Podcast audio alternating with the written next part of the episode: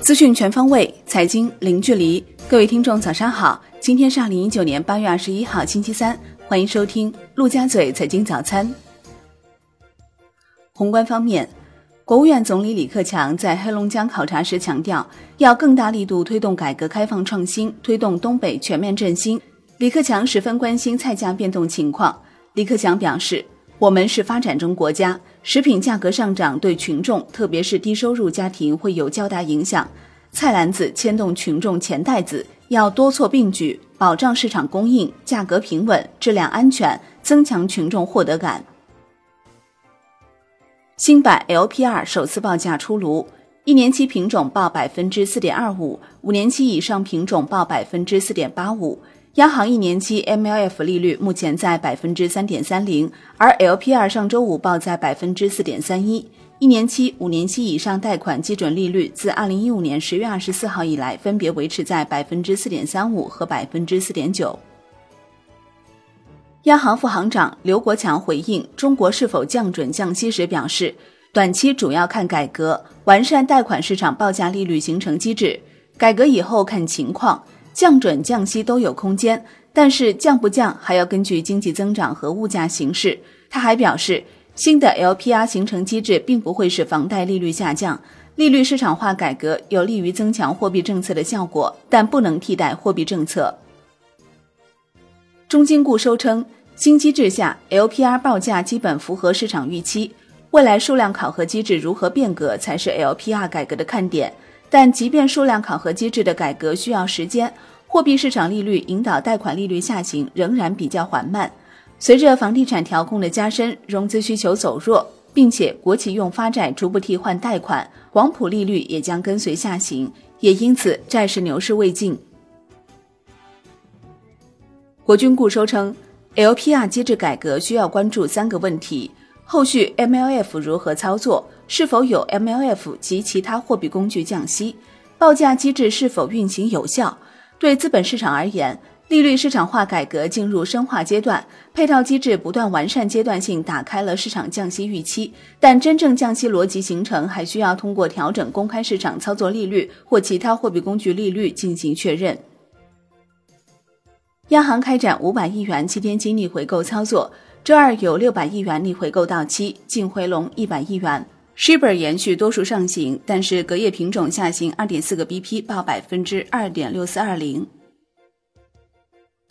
国内成品油价两连降，八月二十号二十四时起，每吨汽油下调二百一十元，每吨柴油下调二百零五元。全国平均来看，九十二号汽油每升下调零点一六元，九十五号汽油每升下调零点一七元，零号柴油每升下调零点一八元。国内股市方面，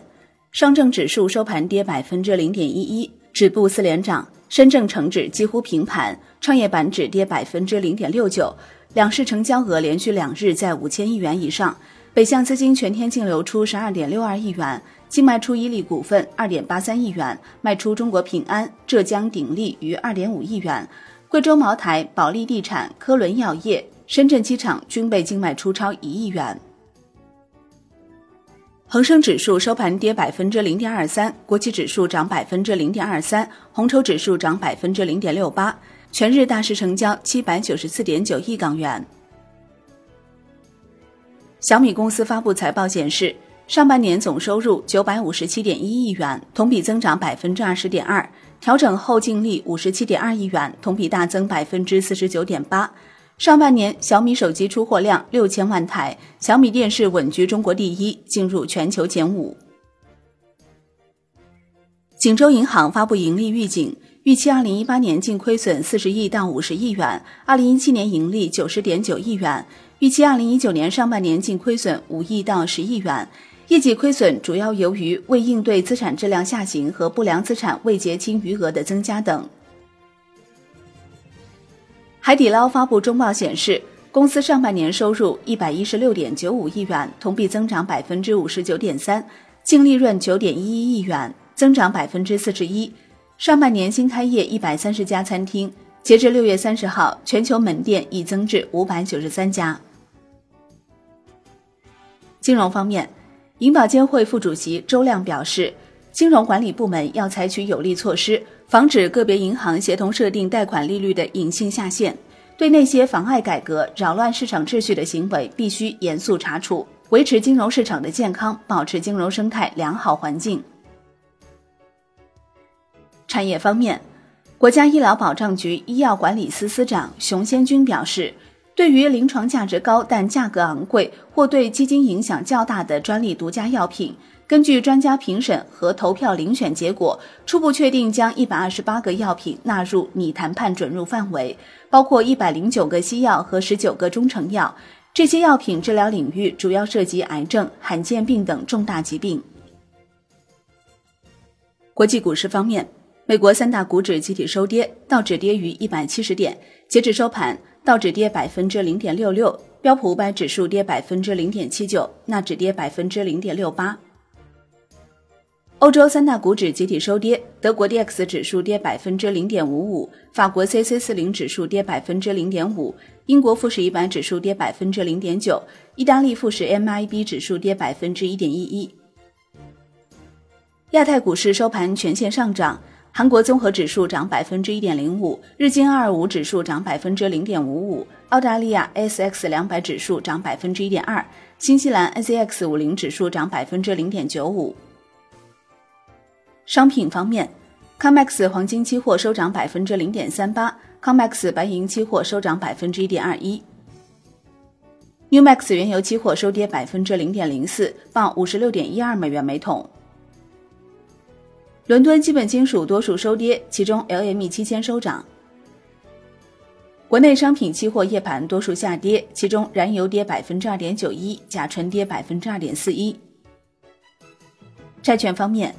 新 LPR 首次报价影响不大，国债期货窄幅震荡，小幅收跌，十年期主力合约跌百分之零点零六，五年期主力合约跌百分之零点零四。新 LPR 首次报价出炉，债市反应淡定。多位业内人士认为，债市利率后续存在一定下行空间。一方面，可能出现的 MLF 利率或 TMLF 利率下调，或将加速十年期国债到期收益率探底；另一方面，优质企业的社融成本将更快降低，带动高等级信用债利率下行。